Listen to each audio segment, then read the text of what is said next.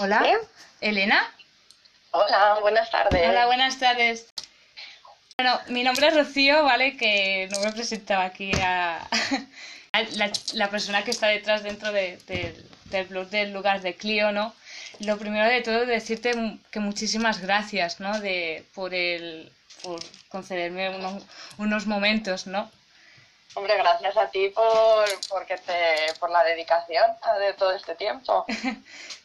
Eh, lo, lo, primero que me, me gustaría, eh, me gustaría que te presentaras un poco para las personas que no te conocen o que han escuchado un poco de ti, pero no, no saben quién eres. Vale, pues nada, Elena Fuentes es una psicóloga y es una madre que nunca había sentido la necesidad de escribir hasta que cumplió 35 años y de repente pues quiso contar una historia y cuando empezó a escribirla descubrió que se sentía muy bien y también le gustaba después, cuando ya la tenía terminada, que los demás pasaran un rato fantástico leyendo sus historias. Y así la verdad es que empezó todo, un poco tarde, pero bueno, si nunca es tarde si la dicha es buena, ¿no? Como bien dice el refrán, lo que, ¿cómo nace? O sea, ¿en qué momento dices, pues me voy a poner a escribir y, y voy a publicarlo, ¿no? O, la intención esa de decir, bueno, lo escribo, lo dejo en un cajón y a lo mejor ni te planteas que lo vayas a publicar. Bueno, la verdad es que yo escribí fue un poco por casualidad, porque siempre había estado muy ocupada, que sí con la carrera, con los máster, con casarme, con criar a mis hijos. Entonces nunca eh, antes había podido tener la oportunidad de sentarme y hacer lo que a mí me gustaba. Y fue durante una época en la que me tuve que acostumbrar para seguir en mi trabajo tenía que hacer un máster, tenía que hacer unos cursos de posgrado y cuando los terminé fue como, bueno, o sea, ahora estoy acostumbrada a tener niños pequeños, trabajar y me falta algo, o sea, y, entonces decidí, bueno, hay una historia que me ronda la cabeza y voy a ver si soy capaz de, de realizarla, pero no empecé a escribir pensando que iba a ser una novela, escribí Barridos por el Salitre y cuando terminé de escribirle dije, uy, a, ver, he, sido capaz, tengo las herramientas de escribir una novela, que no me lo creía ni yo, para mí fue una sorpresa. Y entonces cuando la terminé la empecé a pasar, a la gente le empezó a gustar y entonces fue cuando me di cuenta de que realmente era muy feliz con eso, con escribir, con, con contar historias y había una historia que era la de mi bisabuela Aurelia que siempre había estado acompañándome toda la vida y entonces mm, me planteé escribir Los Círculos del Alma, pero todavía sin publicar nada. Entonces mm, escribí Los Círculos del Alma y claro, para mí fue súper satisfactorio. Lo que pasa es que, claro, había, yo se la pasaba a gente, pero claro, se la pasaba en fotocopias con un gusanillo Hmm. Y porque empecé a mandar el manuscrito a todas, bueno, yo creo que a todas las editoriales conocidas y por conocer en habla hispana del mundo, y todas me rechazaron, absolutamente todas. Bueno, las que contestaron, las que no. Las, que las que no contestaron ni siquiera a lo mejor llegaron, ¿no? no, no, ni siquiera contestaron, o sea, no les interesaba para nada. Entonces, pues cuando ya había decir, a ver, quería, eh, porque como era la historia de mi familia, quería guardarla para mis hijos, por lo menos para que la leyeran mis hijos. Entonces, casualmente, de pura casualidad, me encontré con un blog donde hablaban de la autopublicación con Amazon. Y dije, bueno, pues esto está genial, porque además es gratis. Yo eh, subo mi manuscrito y solo mi cuñado me hizo la portada, la primera portada de los círculos, y lo subo. Y ya por lo menos puedo eh, me puede llegar a casa mi ejemplar para mis hijos y pues para mi familia y para mis amigos así más cercanos. Hmm. y empecé así. Claro la sorpresa fue cuando el libro pues empezó a descargárselo otra gente ajena a mí y la gente me mandaba mensajes muy emocionada diciendo que le encantaba incluso gente que había tenido alguna pérdida importante en su familia me habían dicho que le había ayudado muchísimo en ese proceso y entonces me daban las gracias y claro, empezó a mandarme mensajes gente pues de todo el mundo, de México, de Miami y claro, yo, vamos, aquello fue impresionante. Un subidón, no, me lo esperaba, claro, no me lo esperaba para nada.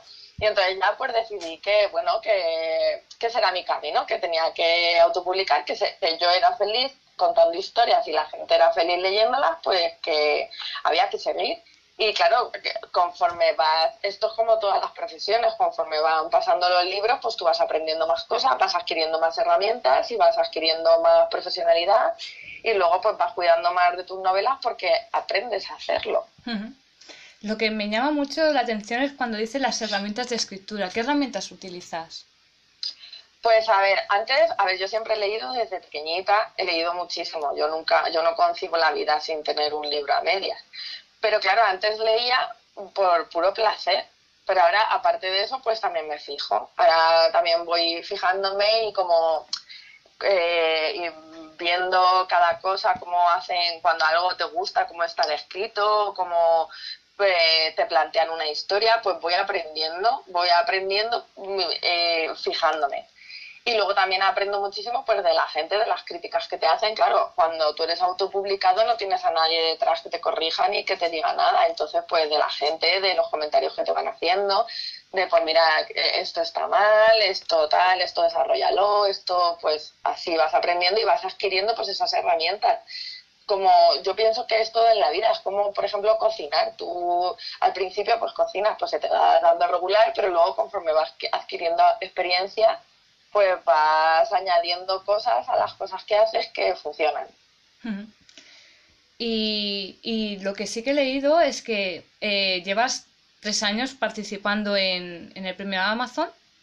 Eh, en, el año 2017 con el legado de ABBA, que, que fue finalista, si no estoy errada. Luego en el 2019 con Anacromía de una marquesa. Otra vez finalista y este año te presentas con la, la niña Eliviosa. Levisosa, sí. Yo soy, sí, es que es muy difícil. El nombre es muy difícil porque es de un yacimiento que está aquí al lado en Lezuza. Sí, a ver, el premio literario yo considero que es un escaparate fantástico para tus libros. Yo, a ver, por mi trabajo, pues suelo publicar un, un libro al año, pero pues, o, cada dos años. Este año yo pensaba que La Niña de Libisosa iba a estar publicada el año que viene, pero con el tema del confinamiento la verdad es que me ha dado muchísimo tiempo porque no he tenido que ir a trabajar y en un mes la verdad es que eh, como tenía muy muy clara la historia, acabé con la novela y la he podido presentar este año también. O sea, ha sido un libro que, que se ha terminado, que estaba medio eh, empezado, para así decirlo, y se ha terminado durante el confinamiento, ¿no? Llevaba 20 páginas antes del confinamiento y acabaron en unas 300 y algo. O sea, que fue, eh, o sea, me lo tomé como un trabajo porque dije, tengo dos opciones, o deprimirme aquí porque no tengo trabajo y agobiarme con la situación, Hmm. O olvidarme del mundo, meterme en una burbuja y escribir, escribir y trabajar. y entonces opté por eso, por limpiar y escribir. Por la, por la parte positiva, ¿no? sí, sí, sí. Y la verdad es que estoy muy contenta porque, vamos, que está gustando mucho y las críticas son bastante buenas. No sé si lo que, a mí lo que más me, te lo digo en serio, que lo que más me gusta es que la, la tanto la, la, la fuerza que transmiten los personajes, porque aquí hay una cosa que me encanta de tus libros, que es el, amor en, sus diferentes formas, ¿no? No solo el amor que conocemos como el amor maternal o como el amor de pareja, sino también el amor hacia uno mismo, ¿no? Y sí, creo que, es muy importante. Y creo que esto llama muchísimo la atención. Sí, yo, vamos, es que yo pienso que realmente lo que mueve el mundo es el amor. El amor hacia todos y que cuanto más amas, más capacidad tienes de amar y de que cuanto más amas al resto del mundo, más amor recibes. Entonces creo que es súper importante que, que, nos basemos en eso, en el amor de hacer el bien y de que hacerle la vida más fácil a, los demás y que así pues todo fluye mucho mejor que poniendo trabas. Sí, sí. También eh, te tengo que decir que me, has con, con, el último libro eh, me has transportado a, a, cuando me explicaban a mí eh, la, la, mi profesora de latín me explicaba los yacimientos de, de, romanos y tal, porque están súper bien, están súper bien explicados, ¿no? Entonces, ¿cómo es el proceso de, de, documentación de, de otras épocas? A ver, yo esta vez he tenido muchísima suerte. Volvemos al confinamiento porque resulta que la técnico de turismo de, de Libisosa es también la arqueóloga del mismo yacimiento.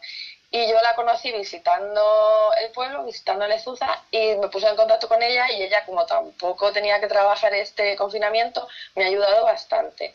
A ver, yo me he documentado, pues lo típico, buscando cosas en Google y leyendo algunos libros, pero ella ha sido una fuente inagotable de ideas y, de, de, corregirme a mí las cosas. Y gracias a eso, a que ella también estaba en su casa y no tenía nada que hacer, bueno, que tendría la mujer sus cosas que hacer, pero que me, ha ayudado muchísimo. Almudena Bejarano me ha ayudado muchísimo con el libro. ¿Y qué te lleva a elegir Libisosa como, como, como un poco el centro de la historia? Pues mira, el año pasado mm, fui con mis padres a visitar el yacimiento y pues, ya te digo, nos encontramos con Almudena, que nos enseñó el museo arqueológico y luego nos llevó al, al yacimiento. Y ahí, bueno, es que es alucinante porque tienen como Libisosa fue arrasada en un día, pues claro, está todo tal cual. A nadie le dio tiempo a coger sus cosas y irse. Está la ciudad mm, intacta. Entonces, llama muchísimo la atención, te pone los pelos de punta cuando Almudena te abre una, el barrio íbero y ves la casa, que bueno, que en teoría es la casa de cara del libro, y ves exactamente su casa. O sea, ves la pileta donde tenían la ropa, ver las vasijas, ver dónde se guardaban las cosas de la cocina. O sea, eh, te ponen los pelos como escarpias, porque es como si entras en un sitio que ha permanecido cerrado dos mil años, ha permanecido sepultado dos mil años y de repente tú, tú, gracias al trabajo de los arqueólogos, puedes verlo. Entonces nos explicó que en medio de, de una de las calles del barrio Ibero habían encontrado el esqueleto de una niña de unos nueve años que llevaba un collar, unas monedas y un puñal. Entonces, claro, pues imagínate, para un escritor eso es como... es como un tesoro, ¿no? claro, enciendo la chispa que va a dar lugar a una historia segura. Y, lo que lo que más lo que sí que he encontrado es que eh, divides la historia en tres partes, es decir, en la parte de Marcela, en la parte de Cara y en la parte de Noelia, ¿no? Sí. Y es como, son vidas muy diferentes. Y Pero luego confluyen. Todo fluye y, vas encontrando ahí las conexiones, ¿no? Y creo que es súper importante. El desarrollo, o sea, siempre digo que, a ver, yo en mis libros muchas veces no sé muy bien dónde me llevan, pero de repente es como que me suena un clic en la mente y entonces todo casa y hace clac, clac, clac, clac cuando empecé a construir en mi cabeza la historia de esas tres mujeres, pues fue algo así. Empecé creando tres mujeres y luego conforme las iba desarrollando, iba pensando en los personajes, ellas solas fueron las que decidieron lo que iba a pasar al final. Entonces fue algo como mágico, la verdad. Y, pienso que, vamos, que ha quedado una historia redonda. No sé si, o sea, yo ya te puedo decir que, que me encantó por, por cómo está narrada, ¿no? Lo que yo recomiendo que, que, se lea, que, la leáis, pero lo que también me, me gustaría ver es la, la visión que tienes eh, de, de, decir, por ejemplo, ya a nivel de escritora, a, si una persona comienza a escribir, ¿vale? Eh, ¿Qué recomendarías ¿no? a, a esa persona? Pues mira, primero que trabaje mucho y que nunca lo deje. Y también que tenga muchísima tolerancia a la frustración, porque antes de los éxitos vienen muchos, muchos, muchos fracasos, pero no hay que rendirse. Pero sí que hay que saber, pues, aprender, porque creo que eh, es una cosa que tiene que evolucionar, que tiene que aprender, que por mucho que tú pienses que has escrito el mejor libro de tu vida y que que en Fole se puede poner a temblar, eh, no. O sea, tienes que, conseguir tus propias herramientas y seguir adelante. Hay que tener muchísima, muchísima paciencia. Este mundo es muy complicado. Bueno, es verdad que en realidad casi todos casi todas las profesiones creativas es muy difícil eh, si no conoces a nadie triunfar y vivir de ellas. Hmm. Pero bueno, hay que tener paciencia y poco a poco es, es una cuestión, esto es una maratón, no un, un sprint paciencia y eso, mucha tolerancia a la frustración porque, mm, vamos, que vas a recibir muchos noes, vas a recibir muchas críticas, sobre todo al principio, Hmm. Pero no, o sea, hay que aprender de eso. Hay que sacar el lado positivo y aprender y seguir adelante. Y, y también saber escoger qué críticas eh, son las que te las que te pueden ayudar también. Claro, es que hay que diferenciar, hay críticas que están hechas con muy buena leche, que da, o sea, que parece que ni siquiera se han leído el libro, pero las hacen por fastidiar, que bueno, esas tienes que hacer oídos sordos, pero luego también hay mucha gente que te critica, pero con la que aprendes mucho, ya te digo, que yo he aprendido mucho de los comentarios de las lectoras y de los lectores, he aprendido muchísimo y hay gente que se toma su tiempo y se toma su preocupación en explicarte qué está mal de tu novela y si haces caso y, eres un poco humilde vas a aprender muchísimo. Sí, sí. Lo que... Y, y por ejemplo, a, a una persona que dice, pues yo quiero publicar en editorial o quiero publicar por autopublicado, desde tu visión como, como escritora, ¿qué le recomendarías? Bueno, a quien quiera publicar con editorial recomendaría mucha paciencia y mucha suerte. Y ojalá, pues mira, que tenga suerte y que lo cojan. Y quien quiera autopublicar, pues le diría que tiene que vigilar mucho su obra, que tiene que, con sus recursos, tanto materiales como personales, lo que tiene que hacer es intentar eh, subir una obra de la máxima calidad posible porque puede ser una historia muy buena, pero que no esté bien presentada. Entonces, eso lo tiene que cuidar mucho. Si esa persona, pues de primeras no sabe hacer una buena portada o no sabe maquetar, pues tiene que contratar un profesional para que la ayude. Y básicamente eso, pues que tenga en cuenta que no puedes subir cualquier cosa porque eh, los lectores muchas veces te dan una oportunidad, pero a lo mejor dos ya no te dan. Eso, eso es igual que, por ejemplo, cuando ves faltas de, ortografía en, un libro, dices, uy, pues esto está muy descuidado, que una portada está muy mal hecha, o que no tiene ese, ese tacto que debería tener, dices, claro. te aparta, ¿no? Claro, por eso hay que ver muy bien qué presentas, y ya te digo, hay profesionales independientes muy buenos con muchos presupuestos que te pueden ayudar. Hombre, yo entiendo que al principio pues, no quieras invertir mucho en esto porque a lo mejor no tienes mucho dinero, pero, pero si quieres realmente que tu obra llegue a algún sitio, no puedes presentar una obra con faltas de ortografía o una sinopsis mal hecha o una mala maquetación. No puedes, o sea, tienes que buscar ayuda. Y también a buscar lectores, ¿no? Por ejemplo, cuando, cuando se hacen los clubs de lectura y así, también se, se ofrece, ¿no? El, el, propio escritor a, oye, necesito una reseña para, para el libro, ¿no? Sí, esa es la parte, bueno, buscar lectores es muy difícil y luego pues si tienen la suerte de que le interesa algún club de lectura o ofrecer algún club de lectura, pues entonces pues nada, fenomenal. Poco a poco, a ver, si de lo que se trata es de que te vayan dando la oportunidad de leer, y de que a la... A, ver, pero para eso tienes que asegurarte de que lo que presentas es bueno. Porque claro, si no le va a gustar a la gente, tienes un problema. Claro. Y, y puede ser que tú, que tú, lo que comentabas antes, que los escritores te den una oportunidad, pero una segunda no.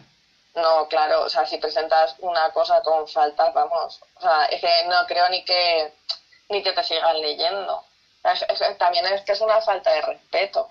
Yo pienso que tú, eh, cuando empiezas a leer un libro, si te vas encontrando con errores y con faltas y todo eso, vamos, es que a mí mm, se me quitan las ganas de leer y lo dejo ahí mismo. O sea, no voy a terminar la historia.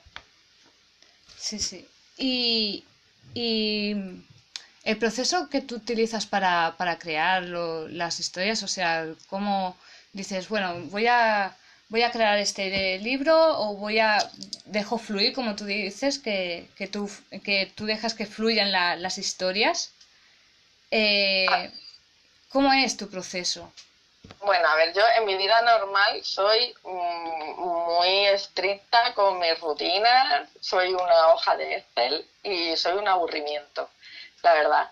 Entonces, como en mi vida tengo mucho trabajo, pero soy muy organizada y voy haciendo las cosas conforme las planeo y me organizo, pues a ver, eso cuando sale mi parte de escritora, eso explota y soy un desastre total.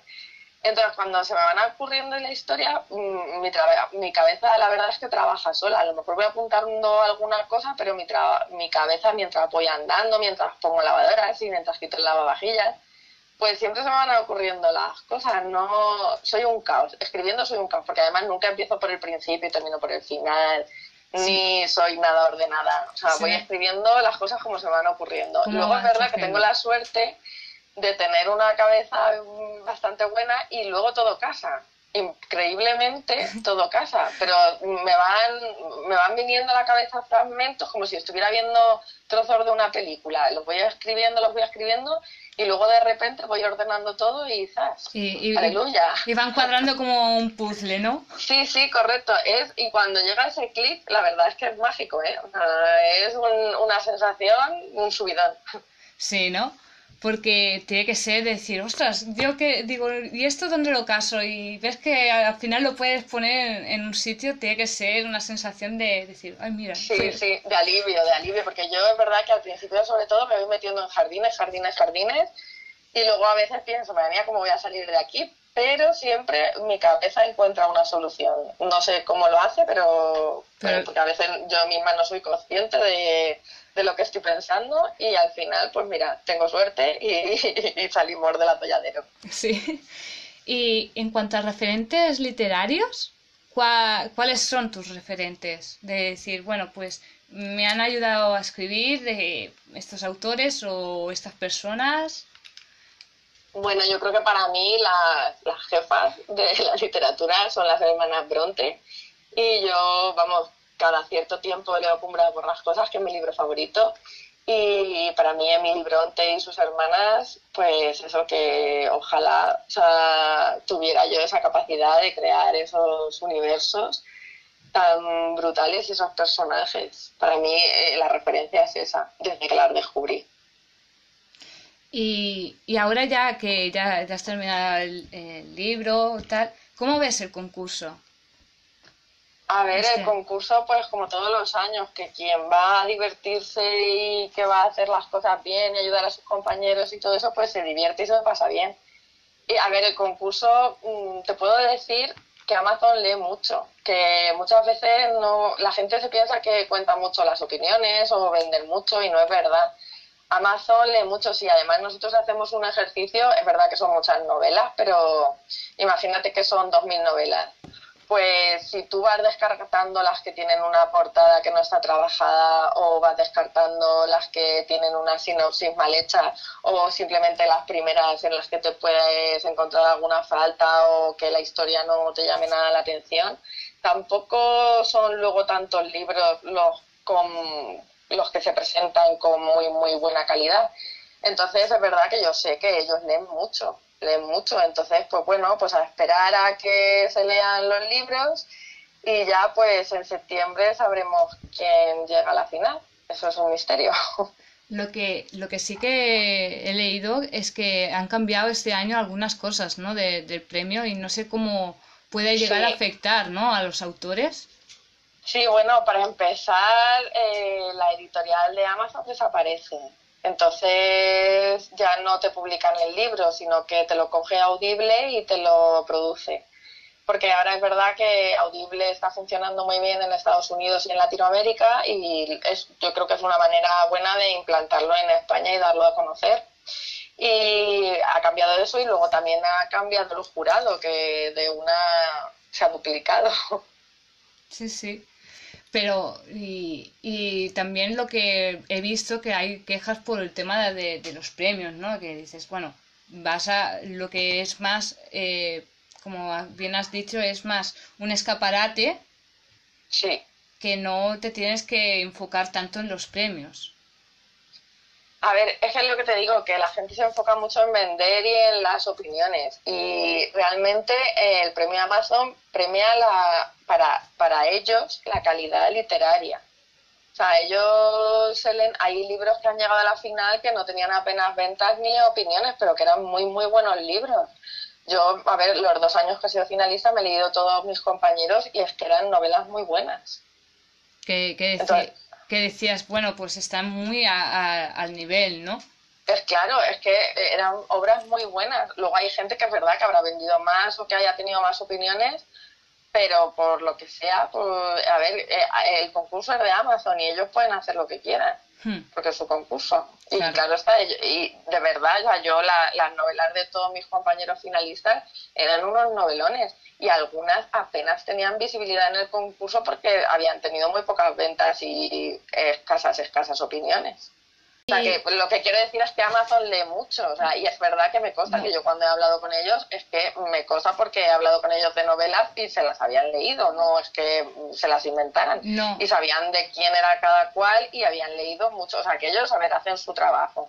Que luego te guste lo que, di, lo que piensen o no, ya es otro tema, pero leer, leen mucho y me consta que en ese tema son bastante profesionales. No es como, como algunas personas dicen, ah, es que se centran en, en lo que ven ¿no? No, no. Además es que eso es eh, se puede demostrar perfectamente. Tú cogete cualquiera de los... A ver, hay algunos pues que sí que han vendido y tienen opiniones, pero mm, vamos, por lo menos en los últimos años nunca ha ganado el que más ventas ha tenido ni el que más opiniones, ni siquiera han llegado a la final, ¿eh?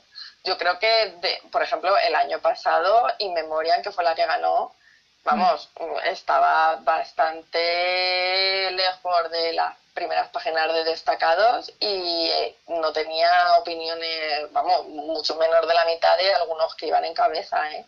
Eso, vamos, la gente está, si piensa eso, está muy equivocada. Es verdad que a lo mejor estar en los primeros puestos de la página de destacados y de valoraciones te da visibilidad a la hora de la gente que se mete ahí pues te ve el primero y puede que a lo mejor pues vendas más porque, porque estás ahí pero de ahí a que luego eso sea una garantía de ser finalista, es una equivocación pensarlo. Mi, eh, te, doy el nombre de Inmemoria del año pasado, como en 2017 ganó Cristian Perfumo, que, vamos, lo mismo, lo, mismo. te digo, que vamos, fue una, un sorpresón, porque es que era una novela que era una novela impecable y no, vamos, a quien no tenía ni opiniones ni, ni había estado en las primeras páginas destacados en ningún momento. No era tan conocida. Claro, no, o sea, es que es eso, o sea, la gente se, se cierra con eso, pero yo no sé realmente de, dónde se han sacado esa teoría, porque está claro que no, que además viendo todos los años todos los finalistas y echándoles un vistazo y analizándolos, te das cuenta de que no, de que no importa ni las opiniones ni las ventas. Importa que tengas una novela buena. Y de calidad. Sí, eso creo que es lo más básico. Y por último, Elena, lo que me gustaría preguntarte ya como última, última cosa es en qué estás trabajando ahora. En, si estás pues, trabajando ah. en, en, otra, en otra novela o... A ver, ahora mismo, después del confinamiento, tengo muchísimo, muchísimo, muchísimo trabajo y estoy súper saturada en el trabajo de mi vida real. y no paro. Y ahora, pues, hasta después del verano me voy a tomar un tiempo, pero ya estoy pensando cómo voy a terminar la trilogía de Van, que creo que se merece un final apoteósico y eh, eso lo tengo pendiente. Y luego ya pues se me van ocurriendo algunas cosillas para otras novelas, pero de momento mm, tengo que terminar la historia de Banu porque es una historia que a mí me encanta y se merece un, buen final. Sí. Pues muchísimas gracias, Elena. A ti, Rocío, de verdad ha sido un placer. Igualmente.